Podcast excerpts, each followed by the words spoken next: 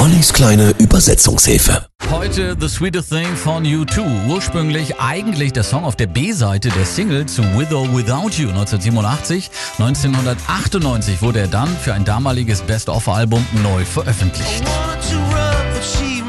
Ich wollte laufen, aber sie ließ mich kriechen. Oh, die süßeste Sache. Ewiges Feuer, sie verwandelte mich in Strom. Und ich weiß, mir wurde ein blaues Auge verpasst und doch brannten sie so hell für sie. Dies ist eine Art blinder Liebe. Oh, die süßeste Sache.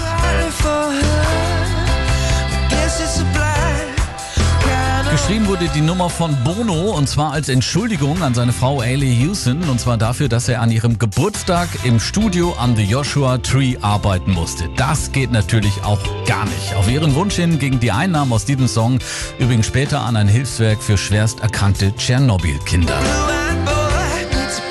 Blauäugiger Junge trifft braunäugiges Mädchen. Oh, man kann es zusammennähen, aber dann sieht man immer noch den Riss. Oh, die süßeste Sache.